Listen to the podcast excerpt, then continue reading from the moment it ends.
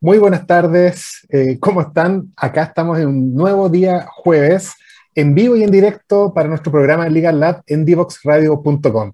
Hoy día tenemos un programa muy especial, no tanto por el tema que vamos a conversar, que es muy especial, pero además por el invitado, porque es una persona que es muy cercana al ecosistema de derecho, emprendimiento, innovación, propiedad intelectual, eh, conocido de Fernando, conocido mío de años, creo que es de las conversaciones donde vamos a estar más cómodos y, obviamente en confianza, eh, lo vamos a pasar muy bien, no voy a anticipar todavía, no obstante lo divulgamos por todas las redes sociales y quisiera darle el paso a Fernando. ¿Cómo estás, Fernando? Muy buenas tardes. Vamos a estar hablando del el rol de la innovación del emprendimiento y la propiedad intelectual en la Constitución. Eh, eh, interesante conversación, Fernando, ¿cierto? Hola Pablo, hola a todos, ¿cómo están? Eh, disculpen si el audio no es de los mejores porque junto al invitado no estamos en Santiago hoy día, estamos de hecho, hoy estamos transmitiendo desde Viña del Mar, estamos en el vigésimo encuentro de la Red de Gestores Tecnológicos de Chile. Ahí el invitado también les va a comentar porque es uno de los socios fundadores de la red eh, y, claro que sí, Pablo, hoy día tenemos un tremendo programa. Vamos a conocer un poco más a, ya en su momento tuvimos de invitada a la presidenta de la red GT, pero hoy tenemos un miembro donde nos va a comentar otra arista de la red, eh, en especial el trabajo que ellos están haciendo en el tema constitucional, cómo la ciencia y la tecnología impacta o debiese impactar en la nueva constitución. Eh, les recuerdo, como siempre, seguirnos en nuestras redes sociales, en Twitter, LinkedIn, Facebook, Instagram. Pero también recuerden que nuestros programas quedan disponibles también en la página de divoxradio.com y también la pueden encontrar en YouTube y en Spotify. Así que nos vamos de inmediato a nuestra primera pausa musical para comenzar nuestra entrevista con el invitado de hoy.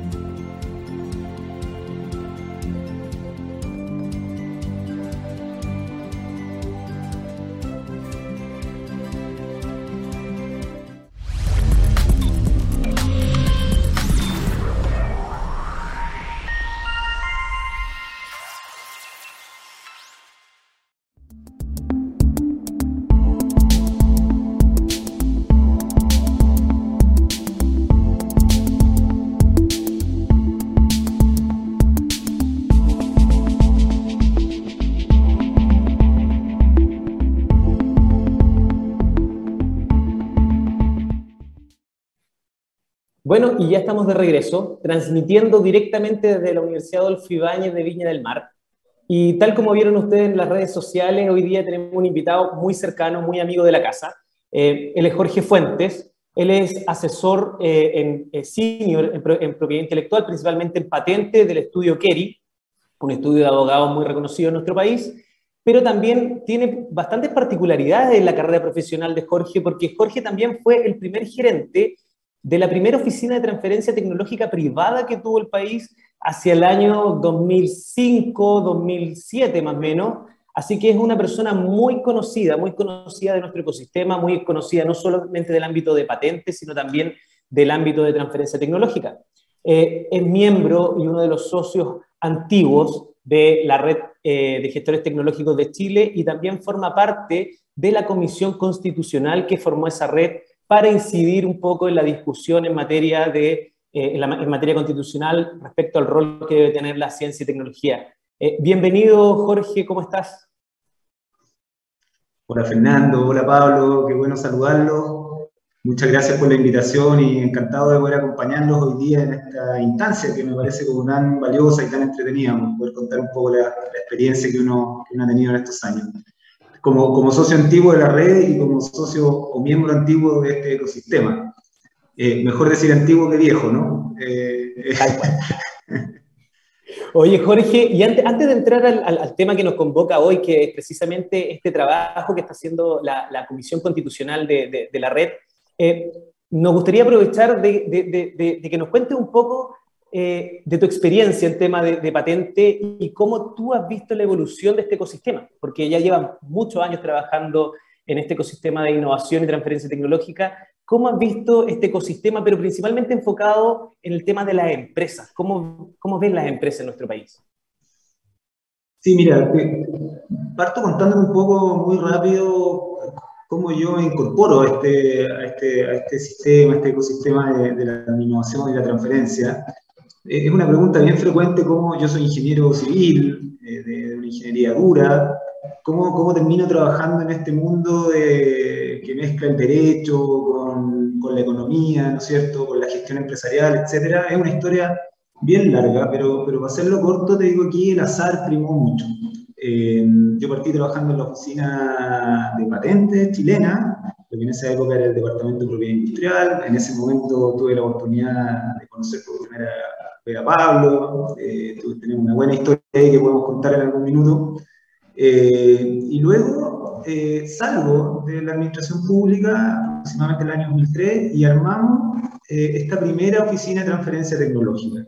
Yo te diría que, que en ese minuto estos temas, si, si, hoy día en ocasiones uno dice, oye, pareciera ser que que falta cultura, que no hay mucha gente que entienda estos temas, sobre todo a, nivel de empresa.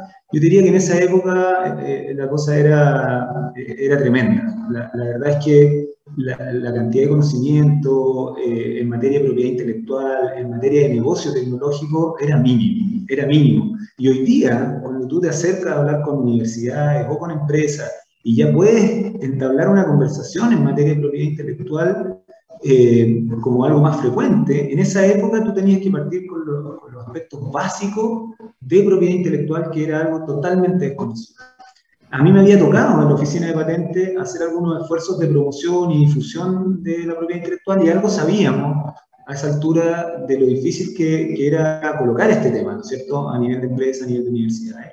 Y luego en este esfuerzo de, de, generar negocio tecnológico a través de esta empresa de transferencia tecnológica, nos empezamos a encontrar con estas dificultades, que, que, había todo un proceso de educación que no se había hecho previamente de forma intensa eh, y que por lo tanto instalar un negocio donde la transferencia tecnológica ocurriera de manera recurrente era una cosa muy difícil. Estamos hablando del año 2004-2005, como tú decías, en una primera oleada que luego se retomó con mucha fuerza a partir del año 2010, 2012, ¿no es cierto? Y que finalmente tiene el ecosistema como está instalado hoy día.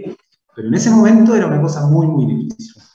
Ahora, ¿cómo uno ve o cómo uno entiende esta evolución? Bueno, en lo personal, habiendo vivido ya estas dos olas de, como te digo, de, de crecimiento del ecosistema, por supuesto, hoy día la situación es muy distinta, ¿no es cierto? Cuando nos encontramos en encuentros como este, ¿no es cierto? De la red GT, donde tenemos un grupo de profesionales, de, acá presentes 60 personas, pero en Chile una cantidad enorme de gente que entiende estas materias, que domina conceptos de propiedad intelectual, que está vinculando a la universidad y a la empresa para en el fondo hacer la transferencia tecnológica necesaria y mover el desarrollo científico a la sociedad, tú dices, bueno, esto solamente ocurre con el paso de los años, ¿no es cierto? Y, que en el fondo el ecosistema vaya, ganando eh, eh, esa experiencia.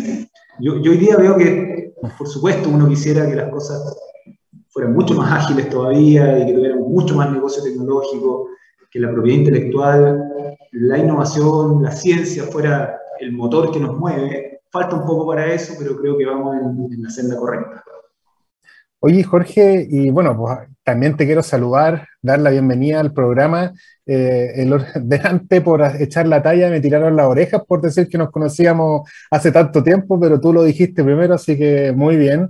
Y yo también quería decir que Jorge, entre los distintos sombreros que tiene, tiene también la calidad de director de otra asociación que es LES Chile, Licensing Executive Society, y que es una rama de eh, LESI eh, LES Internacional, que también promueve la transferencia tecnológica y obviamente a través de ello la asociatividad público-privada, universidad, eh, empresa y a través de, de esta asociación, Jorge también está liderando los esfuerzos para poder promover la discusión en torno a la Convención Constitucional sobre este, estos derechos. Cuéntanos, por favor, Jorge, eh, cómo has visto tú este, el interés que ha surgido desde los gremios, desde los profesionales, y cómo has tú de alguna forma ido recogiendo las distintas inquietudes, porque digámoslo también así tan como existe mucha diversidad en la convención, también lo existe en nuestras asociaciones, desde aquellos que piensan que el, obviamente hay un foco en la protección, foco en la promoción del conocimiento, el valor intrínseco y, central del dominio público. Entonces, ¿cómo has visto tú y cómo has vivido esta, esta, esta mediación, si tú quieres, para poder llegar a transmitir algo y generar, yo creo lo más complejo, documentos consensuados. ¿Cómo, cómo ha sido esta experiencia para ti, Jorge?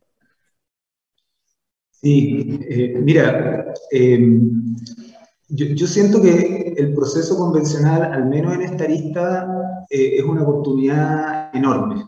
Es una oportunidad enorme de colocar este tema que para muchos de nosotros, y me consta por, las conversaciones que uno tiene en el día a día, eh, es un sueño, ¿no es cierto?, de transformar a la ciencia, la tecnología, la innovación y el emprendimiento como el motor que nos mueva hacia una mejor sociedad. Y, este espacio de conversación que se está dando a nivel de la Convención Constitucional, que se está empezando a dar, ¿no es cierto?, con estas primeras convocatorias y a las audiencias que se están sosteniendo ahí, pero todo el trabajo que hemos hecho hacia atrás durante este año es un espacio de conversación tremendo que nos hace detenernos y, pensar, digamos, a un, a un, nivel más alto. Y, decir, mira, yo estoy en el día a día gestionando propiedad intelectual, algunos gestionando contratos tecnológicos, qué sé yo. La discusión constitucional te saca de eso, te pone un nivel más arriba y dice, bueno, ¿y para qué? ¿No es cierto? ¿Cuál es el sueño que tenemos como sociedad los que trabajamos en esto? Y, y, a mí lo que me parece más interesante es que la cantidad de personas que se han movilizado eh, a, mí me ha tocado participar en dos o tres instancias, pero me ha tocado observar una cantidad de gente movilizándose en torno a llevar este tema a la Convención Constitucional que es enorme, que es enorme. Y eso, la verdad que en lo personal me llena esperanza, porque finalmente tú te das cuenta que no eres un Quijote, que llevas empujando 25 años un tema, sino que habemos mucha gente que queremos efectivamente tener un país donde la ciencia y la tecnología sea preponderante. Entonces, está bien, hay grupos que están promoviendo determinados temas, ¿no es cierto? Eh, saberes ancestrales, que es un tema importantísimo, clave, ¿no es cierto? Que hay que valorarlo, validarlo y hacerlo parte de nuestro ecosistema de innovación. Eh, hay otras personas que están empujando aspectos más legales, ¿no es cierto? Mira, ¿cómo quiero que quede escrita la Constitución? Otros que nos hemos propuesto decir, bueno, a mí me interesa instalar el tema cierto? Que sea parte de la discusión y por lo tanto quiero llevar algunos conceptos y algunas ideas para que la, la convención y los constituyentes lo tengan en su cabeza. Todas esas, esas, temáticas y esa diversidad, finalmente, lo que yo creo es que va a converger en instalar este tema en una regulación, una norma, que es la más importante que nos puede mover, que es la constitución. Entonces, esto no puede ser malo, todo lo contrario. Con seguridad esto va a tener muy buenos resultados que quizás nosotros no vamos a experimentar eh, tan lleno, pero sí las generaciones futuras van a decir un día, bueno, mira, hubo gente que se preocupó de esto y que nos permitió dar el salto. Así que yo lo veo, lo veo fantástico, la verdad que me, llena entusiasmo eh, estar participando en este proceso. Oye, Jorge, eh, a propósito de lo que tú mismo nos comentas, cuéntanos un poco también cómo nace esta comisión, eh, este, este, este, comisión constitucional de, de la red GT cuáles son sus propósitos. Yo creo que ya algo nos dijiste en tu intervención, y, pero también cuéntanos qué han hecho hasta la fecha como comisión. Sí, mira, em, yo he tenido la suerte, eh, porque alguien se preguntará, bueno, temas constitucionales tienen que ver con aspectos legales y qué sé yo, y qué hace un, ingeniero en esta cuestión. Y bueno, lo que puede aportar un ingeniero, que es como tratar de coordinar, que las cosas caminen, articular, etcétera. Y me ha tocado estar participando en varias instancias. Una es eh, Les Chile, como comentaba Pablo recién, eh, y también muy intensamente, por supuesto, en la red GT y la Comisión Constitucional que se armó ahí. Em, yo, acá hablo en representación de un grupo grande de profesionales que activamente han estado trabajando en esto eh, y, que con mucho entusiasmo hemos ido desarrollando algunas temáticas. Esto nace de una iniciativa más antigua, ¿no es cierto?, de hace un par de años atrás, con comisiones temáticas que tenía la RGT. La RGT tenía una comisión ecosistema que se llamaba, que estudiaba las características y variables importantes dentro del ecosistema, la comisión legal, ¿no es cierto?, de la cual me tocaba hacer parte también, en la cual estábamos impulsando la generación de documentos orientadores para el ecosistema respecto a distintas temáticas legales, etc. Eh, y a partir de eso, una visión del, del directorio de la red GTE dice, mira, sería bueno que formáramos una comisión con un cierto grado de autonomía, no influida, no influida por el, por el directorio, sino que recogiendo los intereses de los miembros de esta red, que son profesionales expertos en estas materias y que además de una diversidad profesional súper rica. Eh, entonces, existe una comisión que nos permita trasladar toda esa, esa experiencia y, ese pensamiento en un documento propositivo a la red. Y así nacimos, nacimos con esa intención, recoger estos intereses, recoger la experiencia de, de los miembros de la red eh, y llevarla a un documento que podamos presentar a la Comisión Constitucional con nuestro planteamiento, con lo que nosotros creemos que es importante que eh, los constituyentes, como decía hace un minuto, tengan presente a la hora de redactar la Constitución y a la hora de considerar la ciencia, tecnología, innovación y emprendimiento dentro, dentro del, futuro, del futuro de Chile. ¿Qué, qué, qué hemos hecho? Mira, muchas cosas. Yo te diría que aquí partimos con un desafío muy importante. Eh, que era aprender. Como te digo, hay una diversidad profesional enorme en, en, la red GT. Eh, hay, por supuesto, muchos abogados, eh, pero también hay gente que, que, no tiene formación legal. Y por lo tanto, el desafío de aprender qué es lo que, qué es, lo que es una constitución, más allá de haberla escuchado y, y, y saber que es una norma importante, entenderla en el fondo, yo creo que ese ya era un gran desafío, ¿cierto? Por lo tanto, el primer paso fue capacitarnos. Y una de las grandes actividades que tuvimos fue reunirnos con varios expertos eh, que nos explicaron su visión, nos ayudaron a entender qué es lo que era una constitución, cómo eran las constituciones de otros países, cuáles constituciones incorporaban la ciencia y la tecnología de una determinada manera, etc. Ese fue como el punto inicial, ¿no es cierto? Jorge, y aprovecho a hacerte una pregunta, porque nuestro programa está dirigido a un público general también no solamente abogados, afortunadamente, y hemos visto que la, toda nuestra discusión en torno a la Constitución se ha basado o ha centrado en derechos sociales que son por todos muy conocidos en su incidencia. El derecho a la salud, el, el, el, derecho a la privacidad, el derecho a la honra, hay una serie de derechos. Entonces, ¿cómo podrías tú explicarle a nuestros auditores cuál es la importancia de que se discutan y que se consagran en la Constitución estos derechos de los que estamos hablando hoy día, que de alguna forma protejan o regulen a nivel constitucional la ciencia, la tecnología, el conocimiento, derechos de propiedad intelectual. Mira, es muy importante. Eh, está demostrado, la literatura ha demostrado que eh, la ciencia, la tecnología, la innovación, etcétera, son las herramientas que permiten que un país alcance el desarrollo pero no el desarrollo únicamente en el modelo económico tradicional, sino que un desarrollo justo, equitativo y que llegue a todo el mundo. Porque no hay que olvidar que detrás de la ciencia, la tecnología y la innovación está probablemente el activo más importante, que es el conocimiento. ¿no es cierto? Entonces, el desafío de transformar a nuestro país en una economía del conocimiento, con todo lo que eso implica, ¿no es cierto? con toda la justicia social que eso puede traer a nuestro país, es, es clave. Y la Constitución, siendo la norma principal que regula el futuro de un país, tiene que recoger esa intención, a nuestro juicio, de manera clara. Entonces aquí han pasado varias cosas. Efectivamente, dentro de las discusiones iniciales, em, la primera pregunta era, bueno, ¿cómo, ¿cómo, instalamos el tema de la ciencia, la tecnología, la innovación, el emprendimiento eh, en la Constitución? ¿Como un deber? ¿Un deber del Estado, por ejemplo, de promoverla? Eh, eh, de promover la investigación, etcétera, como un derecho, el derecho de los ciudadanos a gozar de los beneficios de la ciencia. Y al final tú empiezas a llegar a la conclusión que es un poco de todo, ¿no es cierto? Y que, y que es lo ideal sería que esto quedara en un capítulo y en una ubicación dentro de la Constitución muy relevante. Nosotros, en algún momento de forma, eh, en la RGT, en algún momento de forma medio ambiciosa, dijimos, bueno, ojalá esto quedara en el capítulo inicial de la Constitución, como que el Estado va a promover que efectivamente el, motor de desarrollo de Chile en los próximos años va a estar basado en el conocimiento, la ciencia y la tecnología.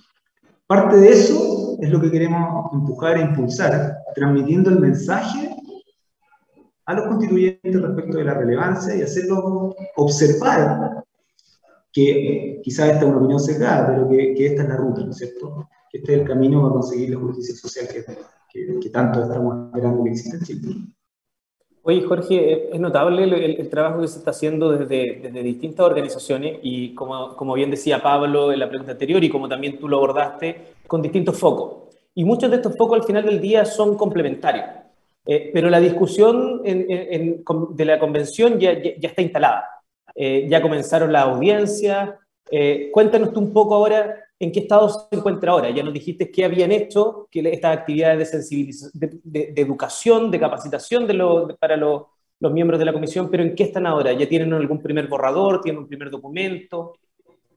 Obviamente, tenemos, actualmente un, primer borrador de documento eh, que, básicamente entrega y define nuestros tres principios fundamentales sobre los cuales queremos promover la discusión, ¿no es cierto?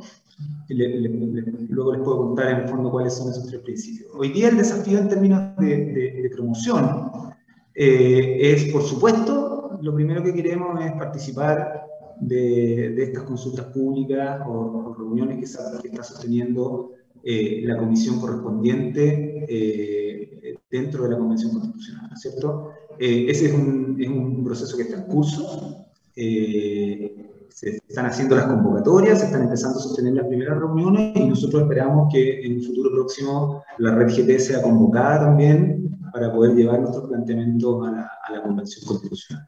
en paralelo, también estamos desarrollando un proceso de sensibilización eh, general. Eh, la, la, idea que tenemos acá y que ya lo hemos empezado a implementar es reunirnos con otras organizaciones que también estén haciendo su esfuerzo en materia constitucional eh, para desarrollar conversatorio.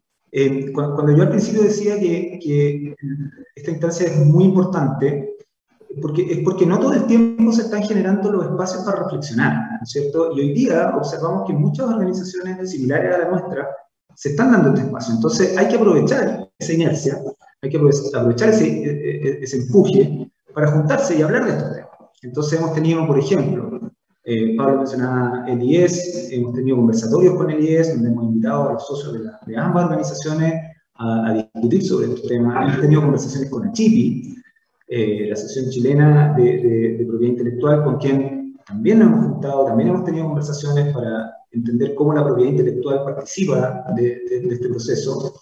Em, eh, hemos tenido difusiones a través de los medios, ¿no es cierto? Eh, en, fin, un, un, sinnúmero de prácticas en la cual estamos colocando el tema eh, eh, en la palestra para informarnos sobre nuestros socios, como digo, al ecosistema en su conjunto. Oye, Jorge, nos llega el momento para ir a nuestra segunda pausa, pero te, quiero dejar a todos invitados a que nos esperen, porque a la vuelta nos vamos a meter de lleno a conversar en algunos aspectos de esta propuesta. Así que eh, desde ya, Jorge, nos dejaste muy metido, muy motivado, eh, pero te pido que te aguantes un poquitito con la entrada al detalle porque vamos y volvemos a una pausa musical.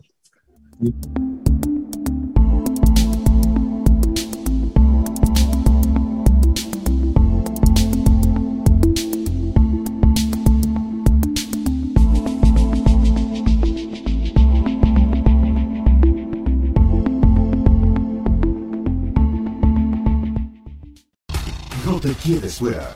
Conversaciones de minería y energía con Nancy Pérez y Pamela Chávez. Cada martes y viernes a las 15 horas. Recursos con perspectiva. Recursos con perspectiva. Somos divoxradio.com.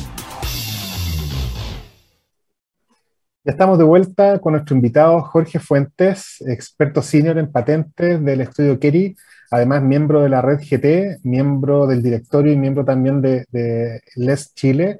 Y estamos hablando sobre eh, los derechos de ciencia, tecnología, innovación, emprendimiento en la nueva constitución.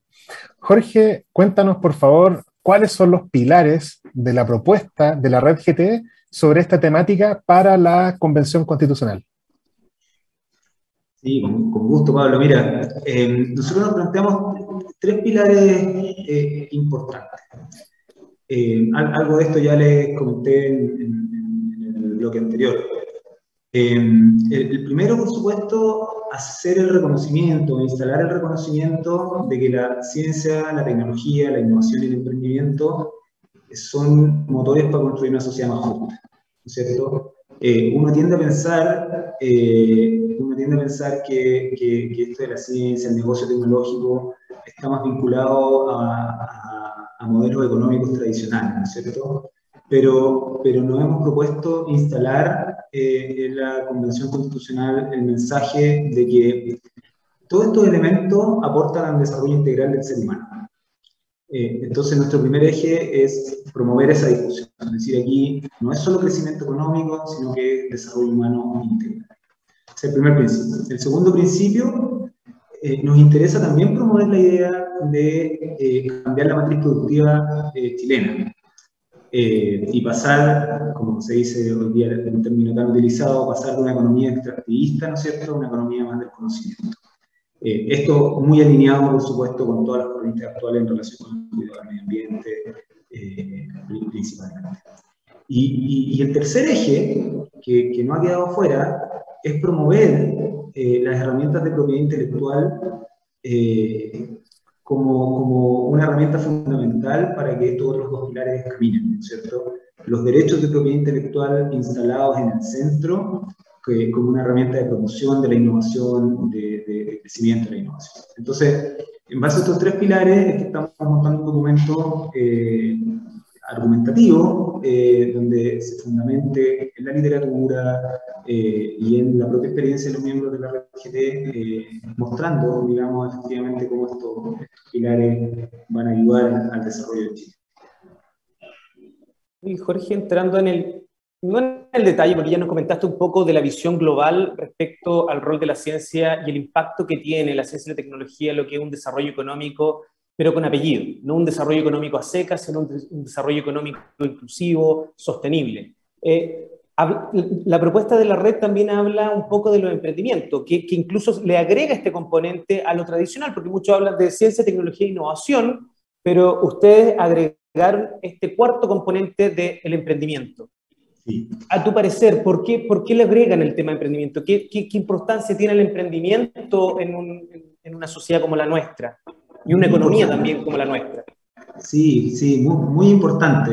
Eh, eh, antes de responder tu, tu, pregunta, quiero referirme un poco a este, al hecho de incluir estos cuatro elementos en nuestra propuesta, ciencia, tecnología, innovación, emprendimiento.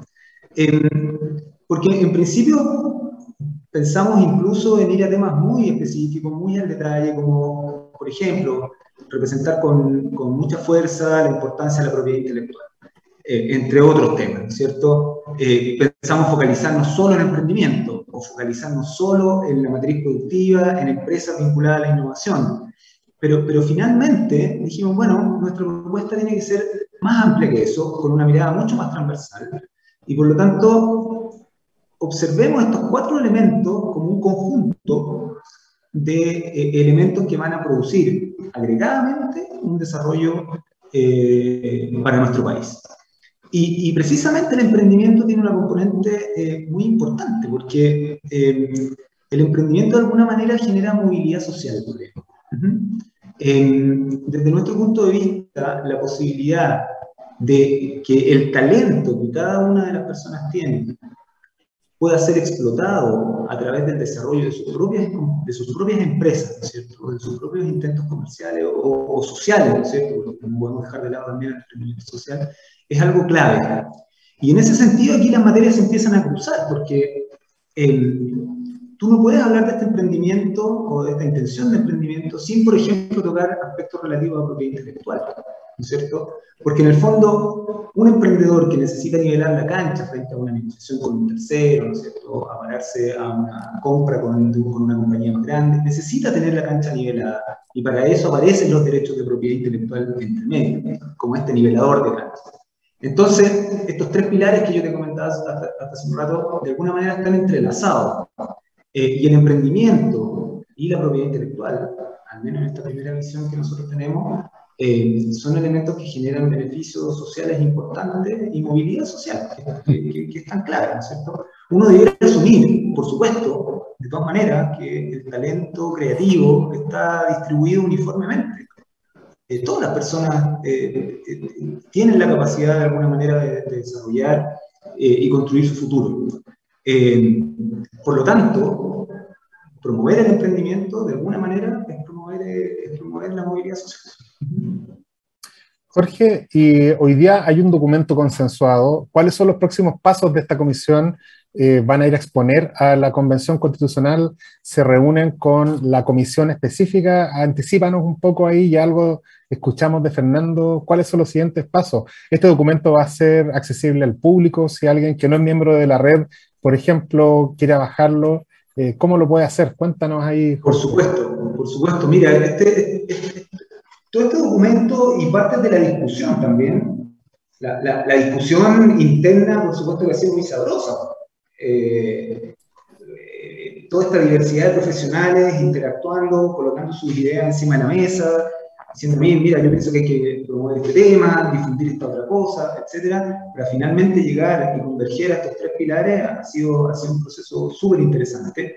Entonces, parte de estas discusiones y finalmente el resultado, que, que, este documento hoy día lo estamos preparando para tener una versión, eh, diría, publicable, difundible, eh, lo que pasa por temas que van desde, desde la edición hasta temas tan o, más sencillos como el diseño, ¿no es cierto? Para que quede un documento bonito, presentable, etc. Todo eso se está trabajando hoy día y evidentemente va a estar disponible para quien quiera eh, descargarlo ahí las redes sociales de la red GT funcionan impecables, de manera que va a ser oportunamente avisado eh, cuando ya el documento va a estar disponible. Y, y sí, nuestra intención, eh, para ser súper sincero, nuestra, intención, por supuesto es difundirlo a, gran escala y discutirlo con quien sea necesario, pero por supuesto que nuestro primer objetivo es poder acercarnos a, la comisión, lo tengo anotado el nombre acá, la Comisión de Sistemas de Conocimiento, Ciencia, Tecnología, Culturas, Artes y Patrimonio.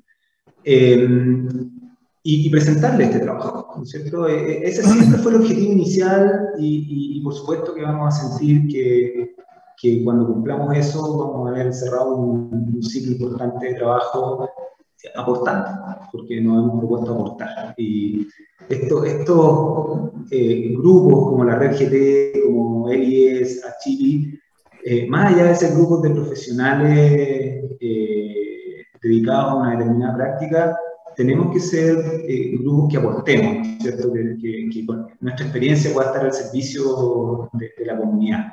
Y, y, ese, ese objetivo nos pusimos en la RGT eh, y también en, en el IES y, y otras organizaciones, y, y, creemos que lo vamos a cumplir en el momento que, que logremos estar ahí con, con, esta comisión de la Convención Constitucional presentándole nuestro, nuestra opinión, ¿cierto? aportando.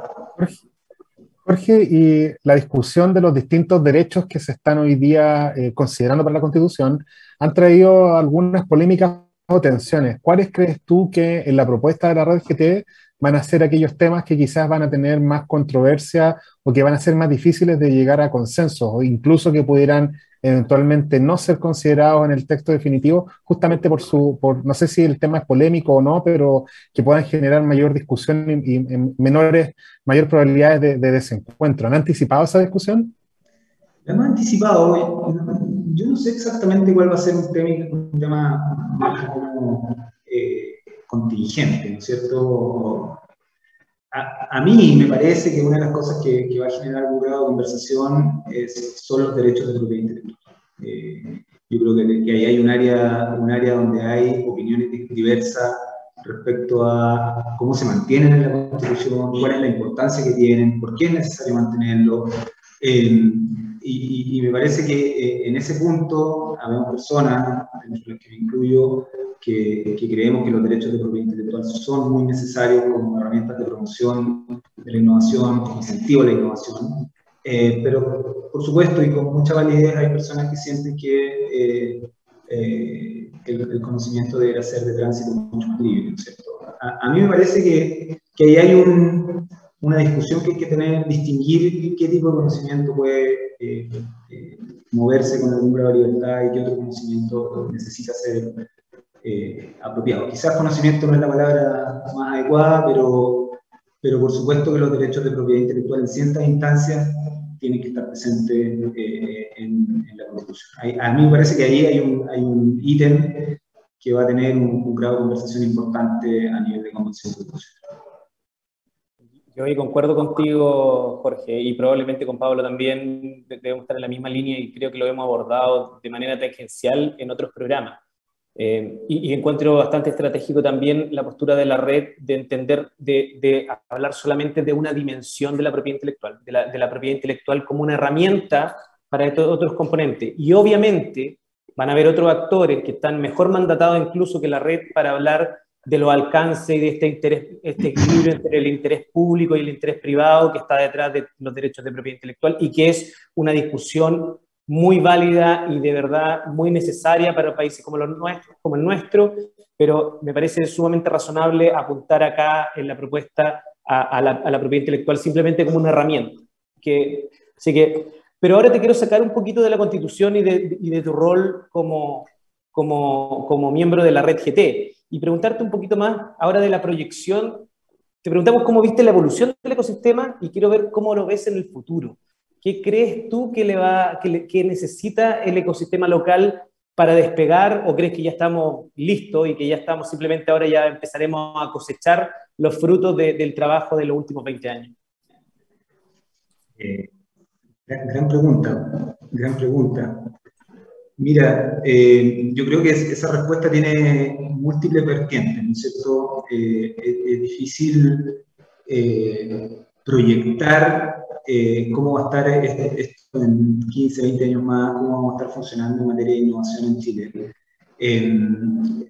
A, mí me parece que hay, hay, dos elementos que son clave, que en la medida que se fortalezcan, podemos apurar el camino. A mí, a mí, en general, lo que siempre me ha preocupado es la más que en, algún minuto debiéramos llegar a estar en un punto donde la innovación, la ciencia, la tecnología, etcétera, eh, sea, relevante dentro de, nuestro, nuestra matriz de desarrollo eh, comercial, económico, social, ¿no es cierto?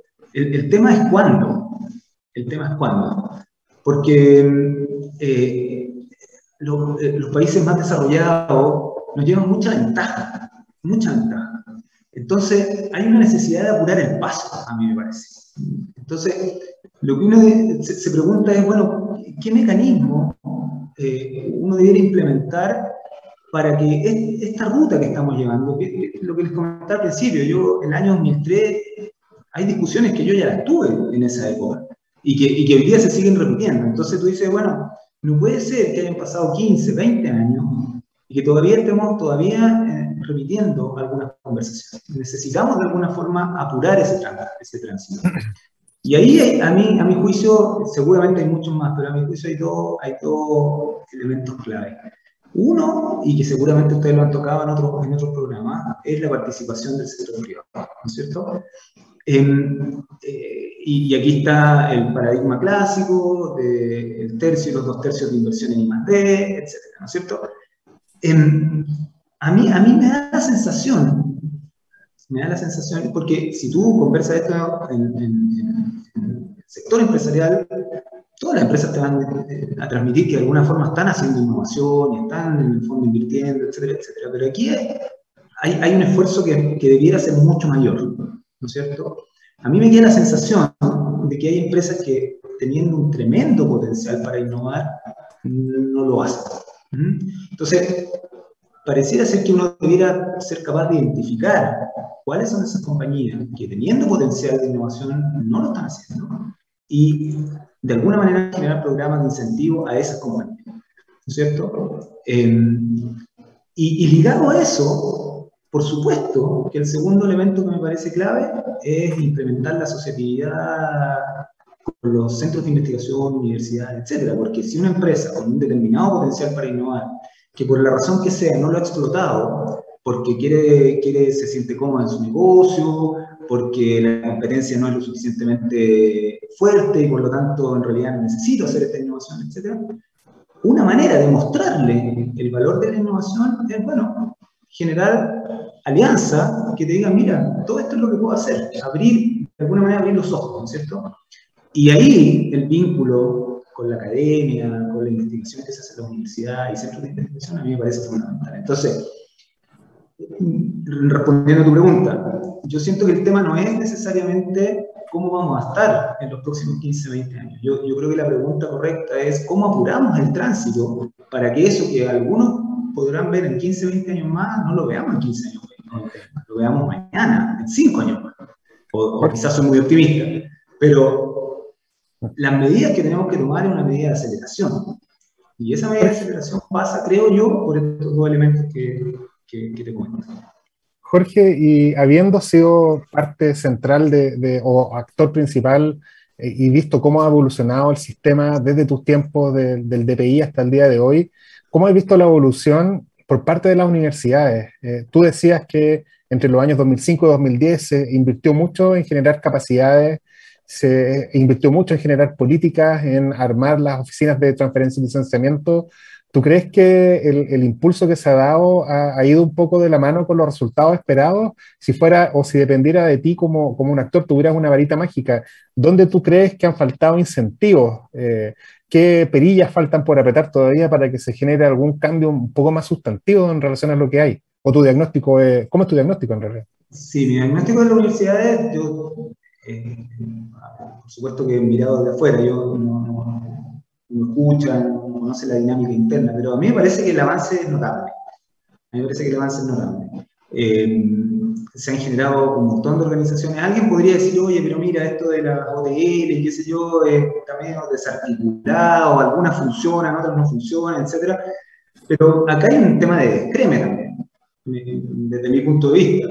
Eh, por supuesto que algunas no van a funcionar también como se espera, eh, eh, pero en el fondo cualquier esfuerzo que se haya hecho en esas materias de colocar la transferencia tecnológica, el vínculo universidad-empresa, la propiedad intelectual, en la cabeza de los investigadores, de los académicos, de cada una de las universidades de Chile, ya es algo que tiene valor per se, per se.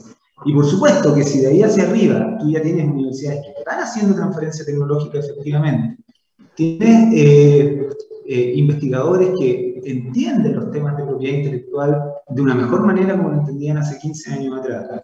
En fin, donde tú ya implementaste y hay algunas capacidades que no solo están instaladas, sino que se están ejecutando. Yo creo que ahí eh, hay un avance enorme y cualquier programa que se haya hecho hacia atrás en, en, ese, en ese, aspecto, por supuesto que, que es muy bueno. ¿Y, y, y cuál perilla tocaría? Mira, yo creo que es algo que se está aprendiendo pero evidentemente si tú quieres promover la, la asociatividad universidad-empresa, tiene que haber una generación de valor mutuo. Eh, y, y, ahí es donde yo creo que, que, que falta entender mejor.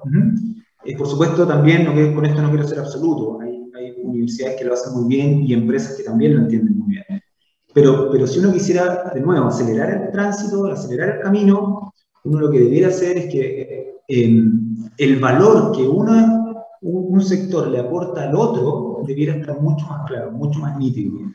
¿Qué puedo yo como empresa ir a buscar a la universidad? ¿Cuál es la oferta que la universidad me puede hacer? ¿Dónde me aporta valor? Yo creo que eso falta difundirlo con mucha más claridad.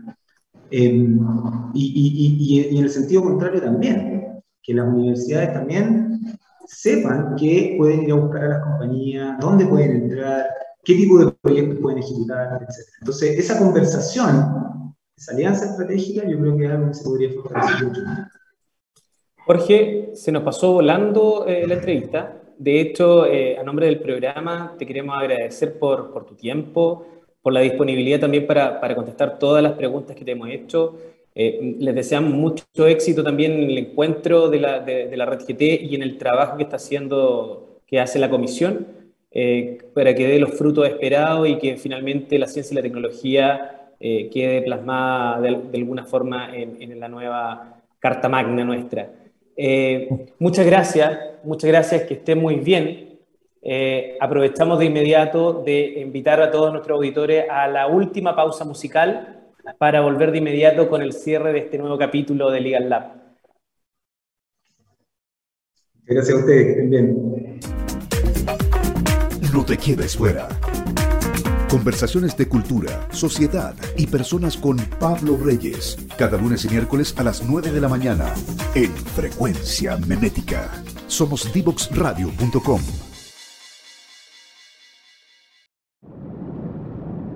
No te quedes fuera.